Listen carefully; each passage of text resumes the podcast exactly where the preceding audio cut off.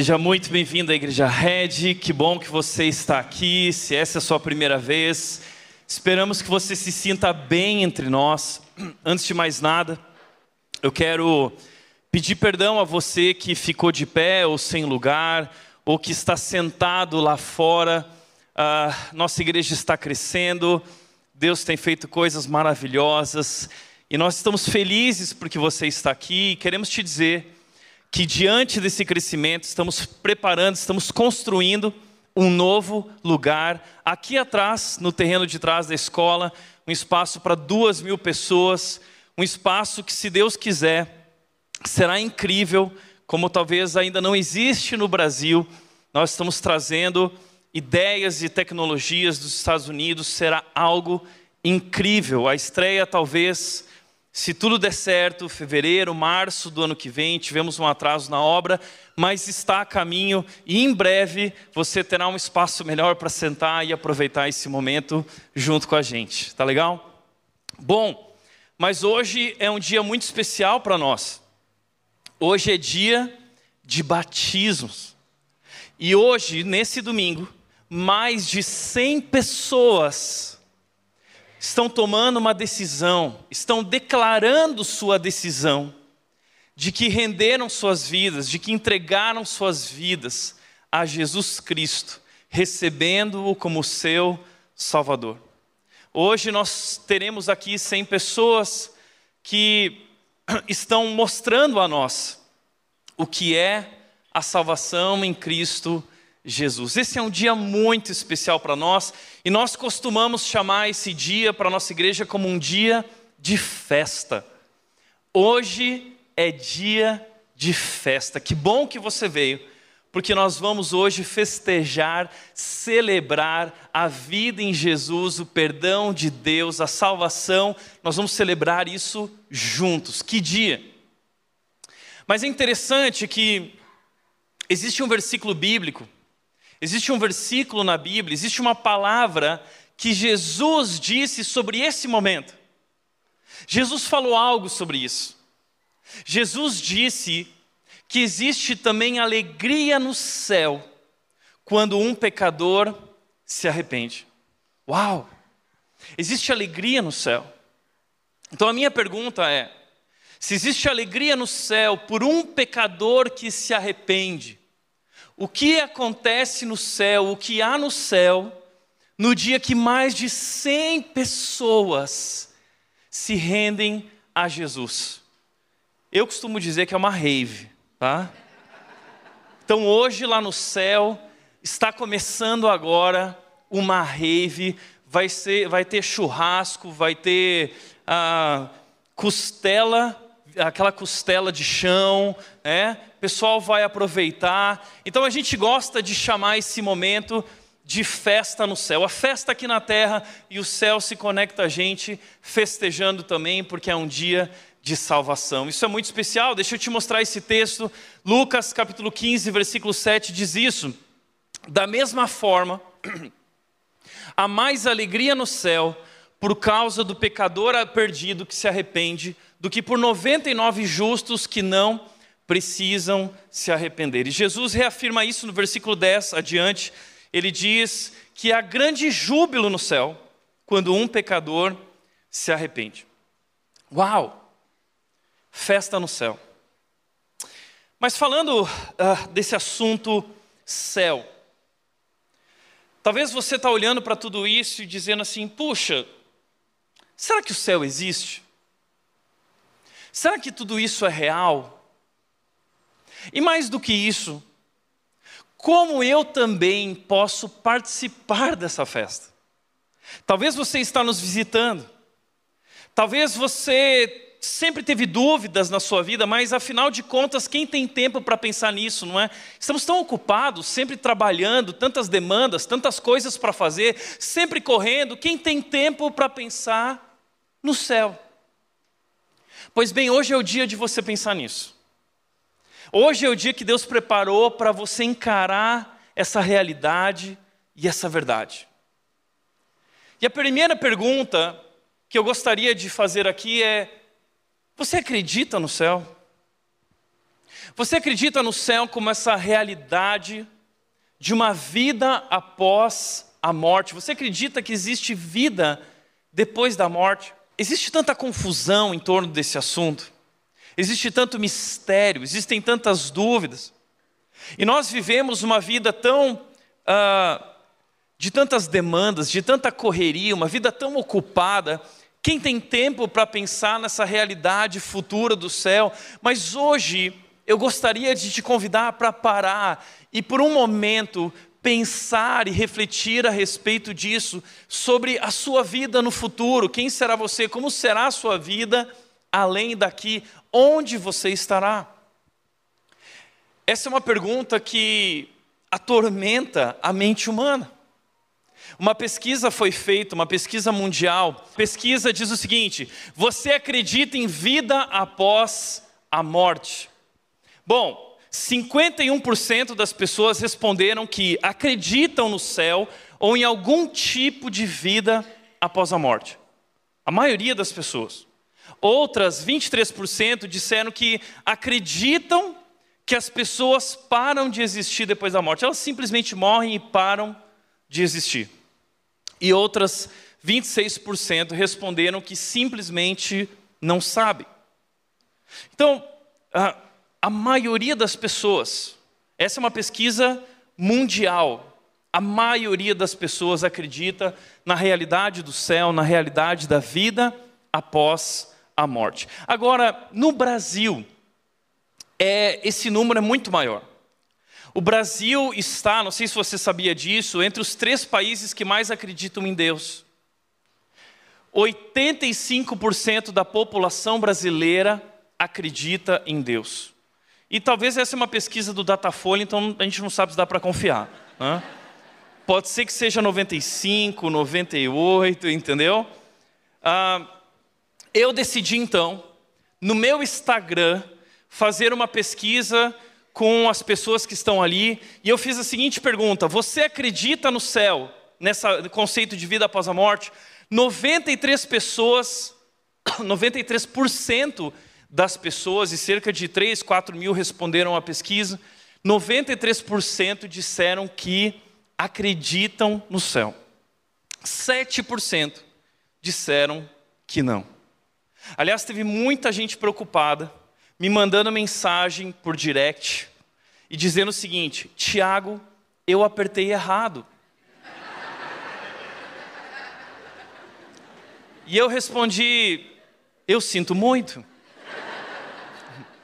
a partir de agora. uh, bom, mas essa é a verdade. Muitas pessoas acreditam na realidade do céu. Agora, essa convicção do céu, essa crença na vida após a morte, ela é acompanhada por algumas suposições, especialmente duas suposições ou convicções. A primeira delas é que o céu é um lugar para pessoas boas. Você não acredita nisso? Ou nunca ensinou isso para o seu filho? Os seus pais te ensinaram isso? Existem pessoas boas, existem pessoas ruins, você precisa ser uma pessoa boa. Afinal de contas, o céu é um lugar para pessoas boas. Muita gente, talvez você, tenha ensinado isso para o seu filho, você acredita nisso, e você tem ensinado isso para os seus filhos, para sua família. Essa é uma crença comum, geral. A maioria das pessoas acredita nisso. O céu é um lugar para pessoas boas. Agora, essa suposição também é acompanhada por uma outra suposição. A suposição e convicção de que eu sou uma pessoa boa. A maioria das pessoas acreditam no céu e acreditam que estarão lá. Não é? Todos nós acreditamos nisso ou queremos acreditar nisso. Agora a pergunta que eu quero levantar aqui é: será que, será que isso é verdade? Será que o céu é um lugar para pessoas boas? E o que significa ser uma pessoa boa? Será que existe um padrão? Será que existem regras claras para que nós possamos medir se somos, não somos, se estaremos, não estaremos? Existe uma série que foi lançada pelo Netflix que se chama The Good Place. Já tem gente falando assim, ah, assistiu, né? E gostou. É bacana, é uma comédia que fala sobre o bom lugar e o lugar ruim. Veja sobre a série. A série mostra, de maneira humorística, o que acontece após a morte, revelando a verdade sobre o lugar bom e o lugar ruim. Então a série, de forma humorística, vai mostrar que existe um lugar bom depois da morte e um lugar ruim. A ideia de céu e inferno.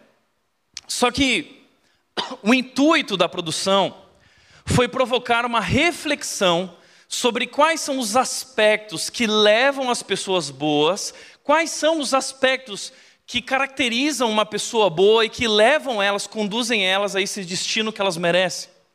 E o que seria então ser uma pessoa boa? É uma ficção, é uma comédia, é humorístico, não se baseia na Bíblia, ou, na verdade é simplesmente uma suposição, uma reflexão a respeito de quais são os aspectos, quais são os critérios que fazem as pessoas ir para o lugar bom ou ir para o lugar ruim. Agora, eu acredito que essa série ela reflete uma dúvida que existe em nosso coração. Talvez mais do que uma dúvida, reflete um medo. Não costumamos pensar nisso. Mas vira e mexe, nos damos de frente com esses pensamentos a respeito disso. Perguntas como: o que significa ser uma pessoa boa? O que significa, o que é ser uma pessoa boa? E outra pergunta, mais além: quão bons precisamos ser para ir para o céu? Você já parou para pensar nisso? Hoje eu quero te convidar a pensar nisso. Quão bom nós precisamos ser para ir para o céu. Existe um jovem na Bíblia, um homem muito rico, que teve a mesma dúvida. Essa é a dúvida, esse é o dilema do ser humano. E esse jovem, ah, em Lucas capítulo 18, versículo 18, diz o texto: certa vez, um homem de alta posição perguntou a Jesus: Bom mestre, o que eu devo fazer para herdar a vida eterna? Ele está falando sobre a vida após a morte, ele está falando sobre essa realidade desse lugar bom, o céu. E ele tem essa dúvida no coração: o que eu preciso fazer para herdar a vida eterna? O que eu preciso fazer para estar no céu? O que ele está perguntando é: quão bom eu preciso ser?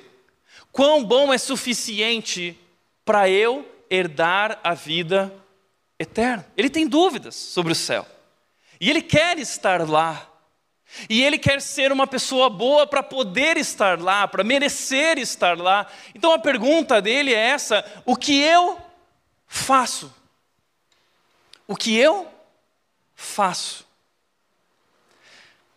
Essa, isso representa muito bem o que a maioria das pessoas acredita. A maioria das pessoas acreditam que existe algo que nós podemos fazer, sendo pessoas boas, para merecer a vida eterna.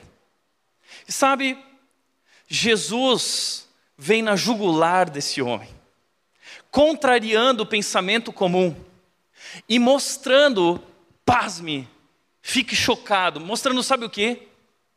Que não há nada, não há nada não há nada que você possa fazer para ir para o céu. Uau! Eu vou te mostrar o que Jesus disse. E Jesus, ele disse então o seguinte: uh, o, que, o que esse homem ele está querendo dizer é o seguinte: Jesus, uh, na escala de bondade, todos nós temos essa escala de bondade, medidor de bondade na nossa mente, na nossa cabeça, imaginação. Quão bom eu preciso ser para herdar a vida eterna. O problema é que é tão difícil pensar através dessa mentalidade, porque não é como na escola. Na escola tinha uma época que era, a média era 5. Se você tirasse a nota acima de 5, você passava de ano. A minha escola no ensino médio era média 7. Nós tínhamos que tirar acima de 7 para poder passar de ano. Ah, será que a salvação é mais ou menos assim? É um teste e nossas boas ações precisam superar as nossas ações ruins, nossas atitudes erradas. Mas qual é a nota de corte? Qual é a média? Quão bom eu preciso ser? Você percebe que não existe Não existe uma forma clara, não existe na Bíblia uma regra clara para definir uh, qual é a nota de corte. Então nós vivemos nessa dúvida: o que eu preciso fazer? Ali, aliás, pensa comigo. Talvez você já está no final da sua vida e está ouvindo hoje a mensagem. E aí você pensa o seguinte: puxa, eu fiz tanta coisa ruim na minha vida. Será que ainda há tempo para eu fazer coisas boas, para superar as coisas ruins? Ou talvez você um dia você estava ali na média, estava passando, estava quase passando, raspando. Mas aí você foi na fila da caixa, tá? Você estava no trânsito de Indaiatuba e tinha um senhor idoso morrendo no volante, andando a 20 por hora na sua frente. E aí você buzinou, e você xingou, você atravessou, você mostrou o dedo, você você pecou. E agora então você não vai mais para o céu. Ah, por causa de uma atitude. Entende como é difícil pensar assim? Quantas atitudes boas eu preciso fazer para é, é, superar as atitudes ruins. Ah, nós não temos uma regra clara. Nós não sabemos qual é a nota de corte. A Bíblia não deixa isso claro, pelo contrário, Jesus nos convida a não pensar dessa maneira. Jesus mostra que essa maneira de pensar é enganosa, ela está errada, não é por meio desse pensamento e mentalidade que as pessoas vão para o céu. Veja o que Jesus disse para esse jovem: Por que você me chama de bom? O jovem, o homem disse: Bom mestre. E Jesus está querendo desconstruir o conceito, a ideia que ele tem de pessoas boas. Então Jesus diz: Por que você me chama de bom? Apenas Deus é verdadeiramente bom. Jesus está resumindo o que ele quer ensinar para esse homem. Esse homem pensa nessa mentalidade humana de eu vou fazer coisas boas, quão bom eu preciso ser. Jesus me explica, eu quero ir para o céu. E Jesus está dizendo: você não consegue. Somente Deus é verdadeiramente bom. Olha que interessante, Jesus está dizendo que não existem pessoas boas. Somente Deus é bom. Isso não é chocante? Isso destrói, isso desconstrói a nossa lógica de pensamento humano. Então, Romanos 3, Paulo diz o seguinte: ninguém é justo, não há um sequer, nenhum, ninguém, nenhum justo, não salva ninguém, ninguém é bom. E sabe quem está falando isso? É um fariseu. Sabe quem era o fariseu? O fariseu era aquele cara que guardava os dez mandamentos e transformou os dez mandamentos em 613 preceitos, e eles seguiam as regras à risca, perfeitamente. Eles eram aparentemente perfeitos. E o que Paulo está dizendo é: isso não é suficiente. Paulo, inclusive, quando ele conhece Jesus, depois de conhecer Jesus, ele vai dizer: Eu sou o maior dos pecadores. Porque Paulo vai entender uma verdade muito profunda, que é a verdade que Jesus quer que esse jovem entenda. Qual é a verdade? Talvez você diz o seguinte: esse jovem cumpriu os dez mandamentos, ele chegou para Jesus e disse o seguinte: Bom, Jesus, eu cumpro todos os mandamentos, eu honro meus pais, eu não mato, eu não adultero. Nós temos na Bíblia os dez mandamentos, e talvez você diz, é isso, Tiago, essa é a regra. A regra são os dez mandamentos. Bom, se essa é a regra, deixa eu te fazer uma pergunta. Você seria capaz de agora enumerar os dez mandamentos? Agora, um teste. Sua vida no céu depende disso. Quais são os dez mandamentos? Você não é nem capaz de enumerar os dez mandamentos. Quanto mais de cumpri-los. Quanto mais. E o que Jesus quer mostrar para esse jovem é exatamente isso. O jovem dá a lista, dizendo: Eu faço isso, eu faço aquilo, eu sou bom, eu sou bom, eu sou bom, eu sou bom, eu sou bom. Esse jovem confia em si mesmo. Então Jesus diz para ele o seguinte: Vai, se você quer ser perfeito, se é tão bom assim, Então você vai, vende tudo que você tem e dá aos pobres. O cara, diz a Bíblia, diz a Bíblia que o cara saiu chateado com Jesus, saiu magoado com Jesus. E sabe o que Jesus fez? Nada. Jesus não foi atrás dele, sabe porque Jesus queria frustrá-lo, Jesus queria magoá-lo com a verdade. Jesus queria ofendê-lo gentilmente com a verdade, para que ele acordasse para a realidade de que ele não era bom. Então entenda uma coisa: Jesus, quando ele deu o sermão da montanha, o que Jesus disse? A lei diz: não matarás. E talvez você diz: eu nunca matei. Eu consigo, eu consigo cumprir os dez mandamentos. Eu nunca matei. E aí Jesus vem e diz: mas se você odiar uma pessoa, se você menosprezar uma pessoa, se você maltratar qualquer pessoa, inclusive o teu inimigo, você já matou. Você já cumpriu. Descumpriu, não matarás. Jesus levanta o padrão.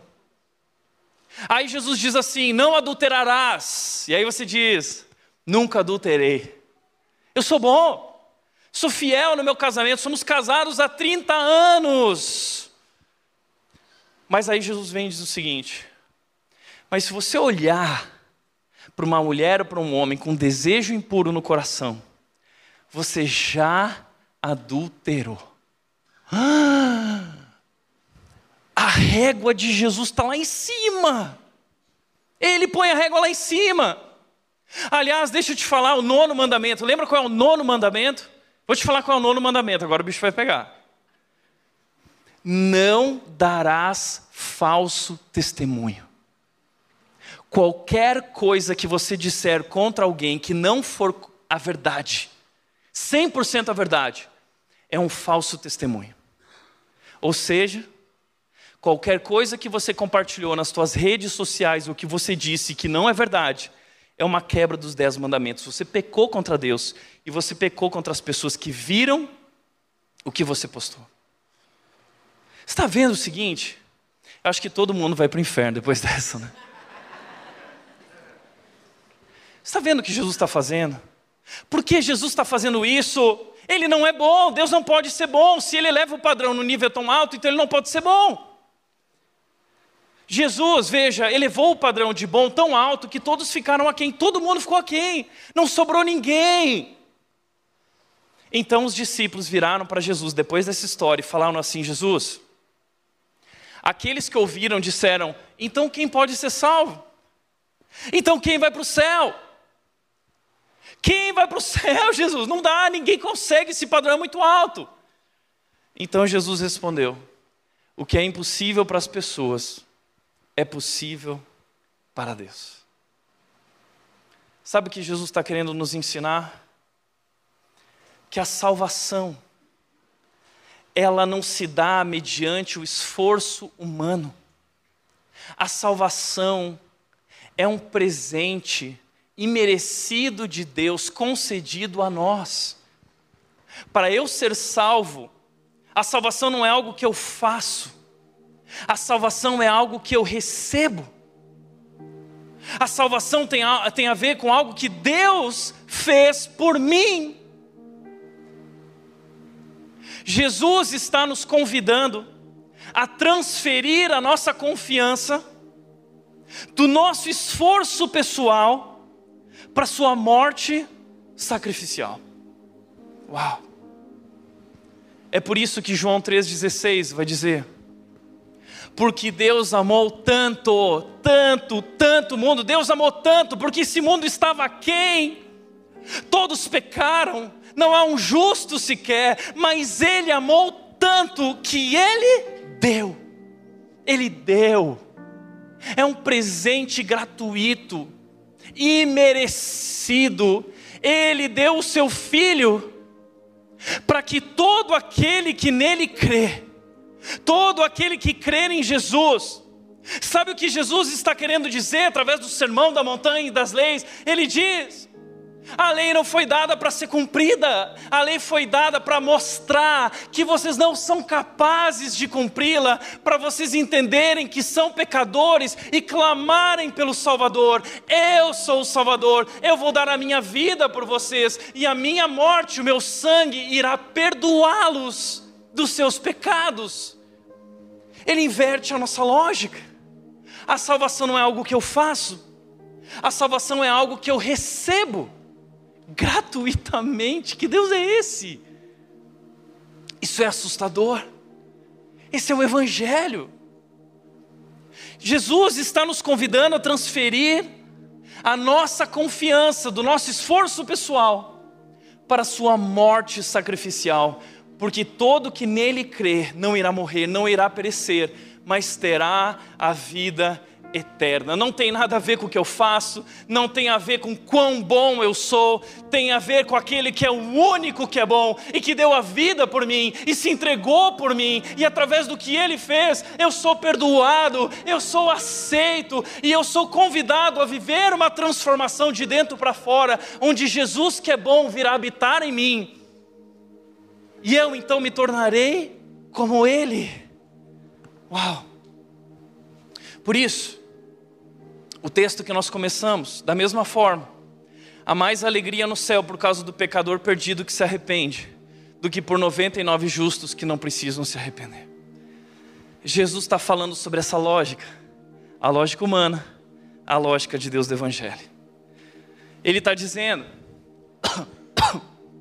o pecador perdido, há alegria no céu por um pecador perdido, mas não há alegria no céu por 99 bons, justos que não precisam se arrepender. O que ele está dizendo? Ele está comparando um pecador arrependido, 99 justos não arrependidos. O momento que Jesus está vivendo aqui, ele estava diante dos publicanos e pecadores, ele estava comendo com os publicanos, os traidores, os inimigos do povo de Deus. Jesus estava com os inimigos, Jesus estava com os pecadores.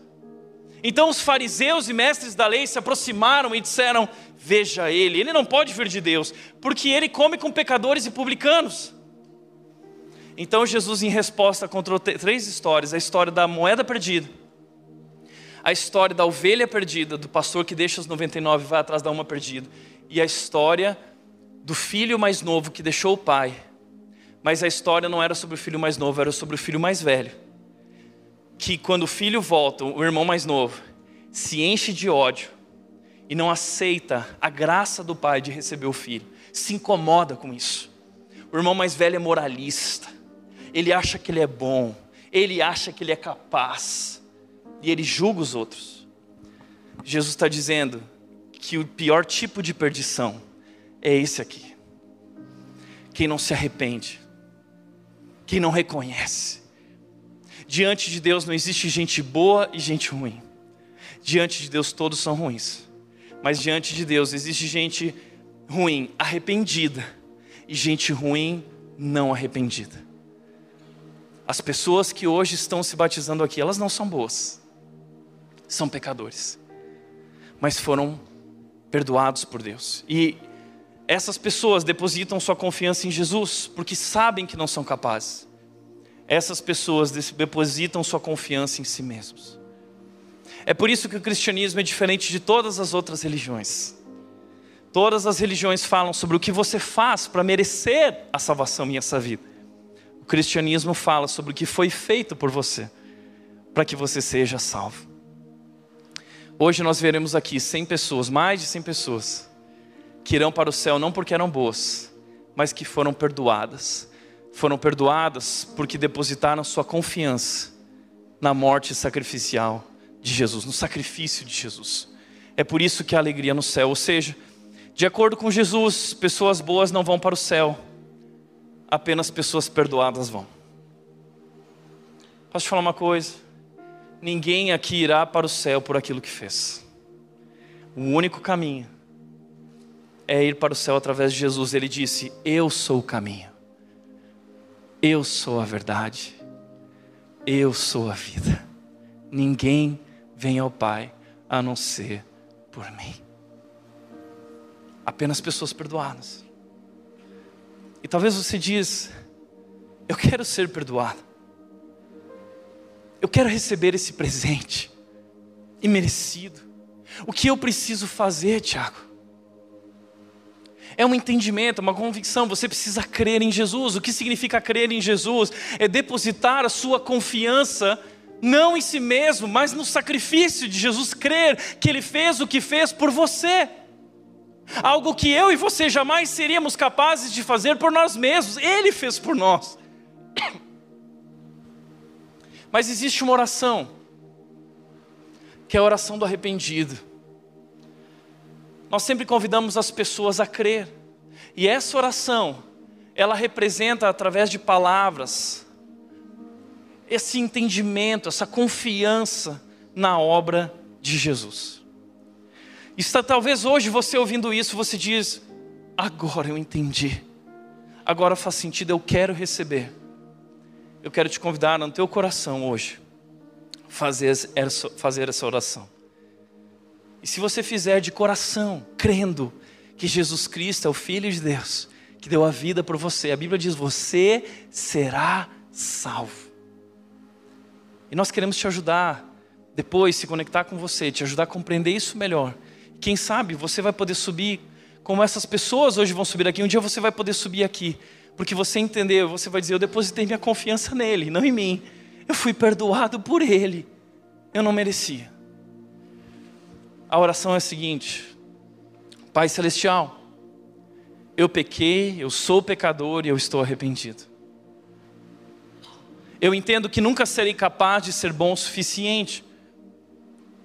Eu preciso de perdão. Eu preciso de um Salvador. Eu aceito Jesus como meu Salvador. Não confio mais em minha bondade. Eu confio apenas na tua bondade, imerecida, oferecida gratuitamente a mim. Eu creio que a morte de Jesus Cristo pagou o preço pelos meus pecados de uma vez por todas. Amém. É isso que nós cremos. Você quer fazer essa oração? Talvez você já é cristão, já fez essa oração, mas eu quero convidar todos nós a orarmos juntos isso. Isso representa a nossa fé. É isso que nós cremos, nós somos pecadores arrependidos e nós transferimos a responsabilidade, a nossa confiança de nosso esforço pessoal para a obra de Jesus. Então, leia junto comigo. Vamos ler juntos? Pai celestial, eu pequei e estou arrependido. Eu entendo que nunca serei capaz de ser bom o suficiente. Eu preciso de perdão. Eu preciso de um Salvador. Eu aceito Jesus como meu Salvador. Não confio mais em minha bondade. Eu confio apenas imerecida, oferecida gratuitamente a mim eu creio que a morte de Jesus Cristo pagou o preço pelos meus pecados de uma vez por todas. Amém. Amém? Eu quero te convidar a experimentar o perdão de Deus na sua vida, se essa oração é sincera. Você foi salvo. Deus te perdoa. Ele te ama. E Ele te convida a viver na presença dEle. Ele quer se revelar a ti, mostrar o verdadeiro significado da vida. O que ele mostrou para as pessoas que aqui hoje estarão. Quero te mostrar um vídeo com o testemunho de algumas dessas pessoas. Bom, meu nome é Lucas e eu tenho 30 anos. Meu nome é Nicole e eu tenho 27 anos. Eu sou o Luiz Gustavo, tenho 34 anos, sou casado com, com a Dalila, a gente está casado há 7 anos e sou pai do Davi e da Maria. Davi de 4, a Maria de 2. Oi, meu nome é Débora, eu tenho 10 anos e amanhã eu vou me batizar. Eu me chamo Fernanda Helena Gomes, mas eu gosto que me chame de Helena. Tenho 34 anos, vou fazer 35 agora em janeiro. Meu nome é Juliana, eu tenho 42 anos. Meu nome é Lara, tenho 12 anos. Oi, meu nome é Letícia, eu tenho 24 anos. Meu nome é Lívia e eu tenho 15 anos. Desde criança eu já conhecia Jesus, conhecia a história de Jesus mas eu confesso que eu não tinha uma conexão assim com ele na minha vida. Eu nasci num lar católico, né, não praticante, uh, fiz a primeira comunhão, catequese, etc. mas eu confesso que eu nunca aprendi de fato o verdadeiro significado de Jesus. E aos 14 anos de idade eu batizei nessa igreja que eu frequentava, mas eu creio que na época, por uma pressão psicológica da própria igreja, eu não batizei pelo motivo certo. Então eu não, não entendia muito bem qual era a relação que Cristo tinha com a minha vida. Eu sempre tive a presença de Jesus, assim, de Deus na minha vida, mas o entendimento de quem ele era foi só agora. O convite, assim, que eu, que eu recebi foi do Jorge, né? E depois que eu comecei a trabalhar lá na casa da Red, que também foi algo que foi tudo, tudo montado, sabe? Quando é tudo programado por Deus para eu conhecer vocês, para eu ir lá trabalhar na casa da Red e me encantar desde lá. A nossa vida foi sempre ali dentro. Eu não sabia o que tinha fora, né? Eu não tinha noção do que do que era o um mundo fora da igreja que eu frequentava. Eu achava que ali era o caminho, eu ia viver ali o, o, todos os dias da minha vida, ia morrer dentro daquela igreja e beleza, tava tudo certo. É, a gente teve filho e aí a gente mudou para uma casa e a gente sempre esperava o próximo passo. Ah, quando a gente tiver uma casa aí vai ficar legal. Ah, quando a gente tiver filho vai ficar legal. E sempre tinha aquele vazio, muitas brigas, é, uma rotina desgastante, sem um propósito. E aí a gente, é, por um casal de amigos, foi convidado então para ir numa, numa igreja evangélica, né? E aí uma amiga dela também é, convidou a gente para vir na rede. E me deu a vontade de, de conhecer mais. Então eu comprei fones, né? Para passar o dia comendo na rede com, com farinha mesmo, como eu falo, né? E foi aonde eu fui me encantando mais. Tanto eu tá no, mesmo eu estando lá é, todos os dias, ouvindo as pregações de cinco anos atrás, três anos atrás, foi o que mais me encantou. A gente estava um pouco incomodado com o que estava acontecendo dentro dessa igreja que a gente frequentava, com algumas coisas, incomodados, porém é, acomodados. A gente sabia que tinha alguma coisa errada, mas a gente não queria sair dali por um comodismo. E através do meu pai, ele teve, eu creio que foi uma luz de Deus, ele começou a, a buscar conhecimento dentro da Bíblia. Né? Então ele rompeu aquilo que a gente acreditava ali dentro daquela igreja, ele começou a buscar conhecimento dentro da Bíblia e ele percebeu que através desse conhecimento que a gente estava realmente praticando religiosidade somente. E a partir desse momento a gente foi querendo se aprofundar cada vez mais no conhecimento da Bíblia. E quando a gente saiu do culto, eu e minha esposa, assim, uma maneira natural, a gente pegou, pegamos as crianças, olhamos um para o outro e falamos: Meu, encontramos o nosso lugar. Porque aqui é tudo sobre Jesus. Meus filhos, quando eles chegaram no carro, é, eles começaram a contar algumas histórias de Jesus que eu falei, nossa, peraí, então eles não estavam lá só brincando, é. eles estavam lá aprendendo alguma coisa. Através disso, eu começou a, a, surgir muitas dúvidas, principalmente depois dos passos. E um certo dia Deus preparou, né? Deus preparou, o Rafael, o pastor Rafael desceu lá, um dia aleatório assim, e eu já estava em oração, pedindo para Deus, porque eu precisava confessar algo, eu precisava me desabafar da minha vida. Aquela coisa estava angustiando e eu precisava jogar isso para fora.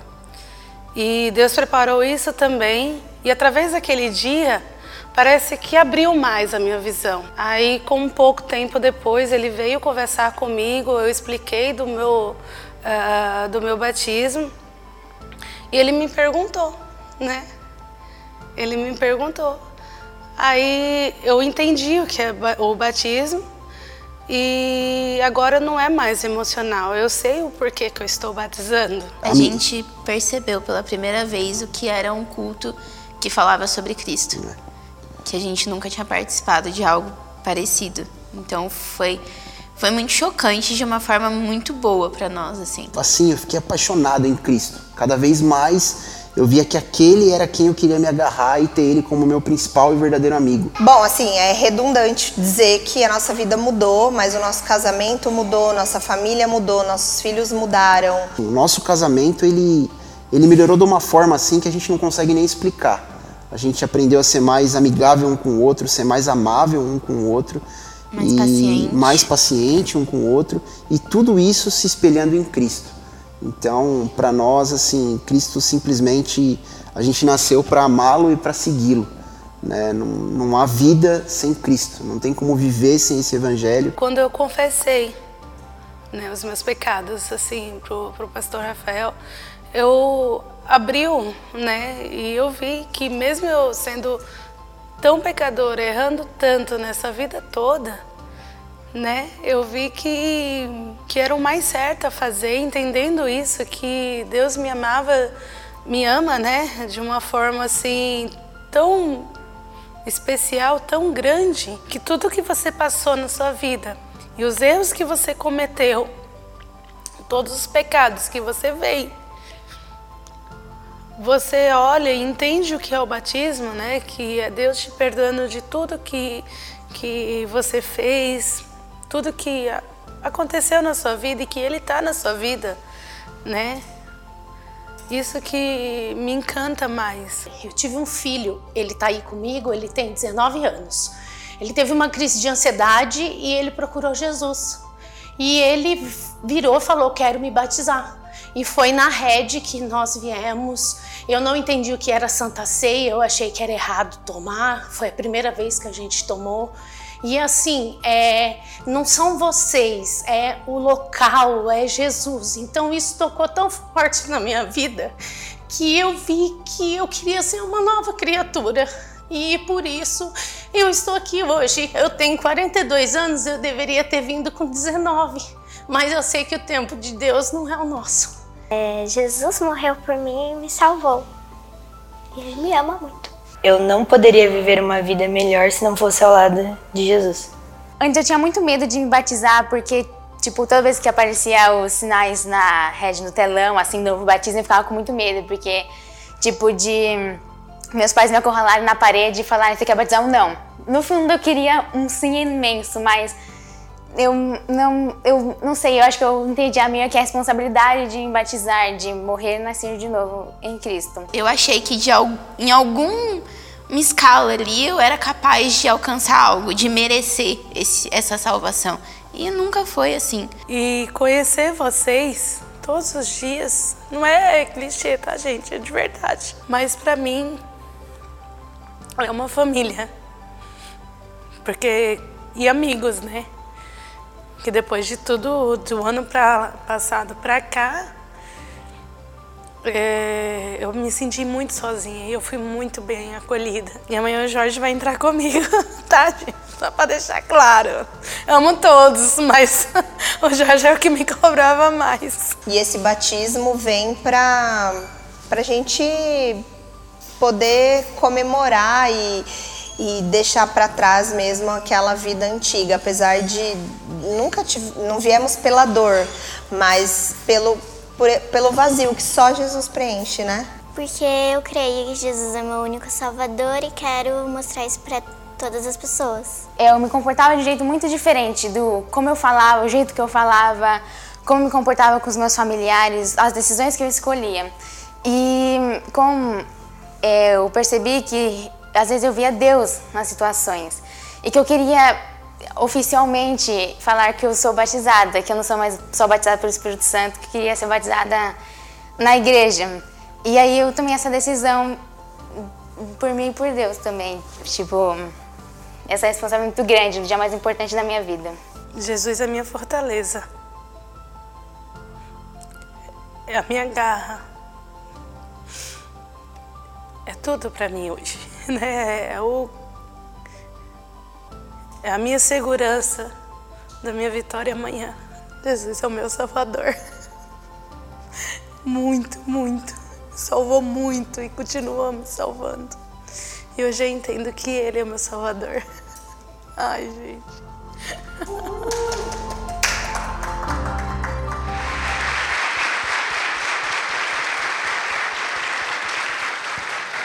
Eu quero convidar, hoje nós temos mais de 100 pessoas que através do batismo, o batismo é um símbolo, é um símbolo que apresenta, representa aquilo que está acontecendo interiormente na vida dessas pessoas. Elas foram perdoadas. A água representa o perdão dos pecados, eles estão sendo lavados dos seus pecados, estão nascendo para uma nova vida. Quero chamar aqui, no culto da manhã teremos as 100 pessoas ao longo do dia, no culto da manhã teremos mais de 50. Venham aqui na frente, esses perdoados por Jesus, amados por Jesus.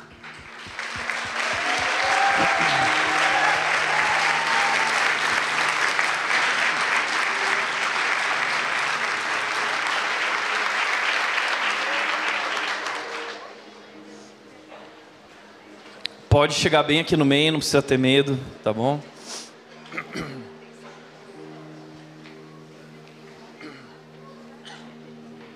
Pode vir, gente, pode vir para cá.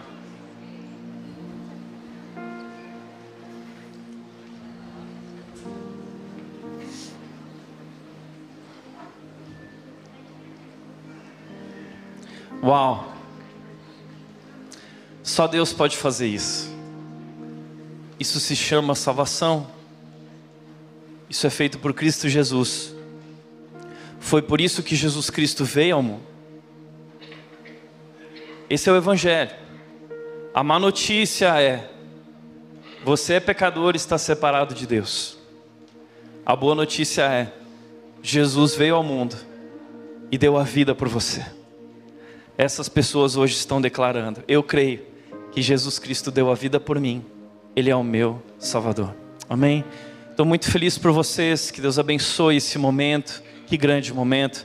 Eu quero agradecer a Deus por isso. Vamos orar? Pai querido, nós queremos te agradecer pelo teu amor, pela tua graça, tua misericórdia. Nós não somos merecedores, mas o Senhor é tão bom, e o Senhor nos amou tanto, tanto, tanto, que abriu mão do teu filho, teu único filho Jesus Cristo deu a vida naquela cruz por nós. E é graças ao que Ele fez que nós somos perdoados, somos aceitos por Ti e somos transformados por Ti. Nós queremos te agradecer por tão grande amor. Queremos declarar que Tu és o nosso Salvador, a nossa única esperança. A nossa confiança está em Ti e nos rendemos a Ti. Queremos viver uma nova vida em Cristo Jesus. É em nome de Jesus que oramos, em nome de Jesus. Amém.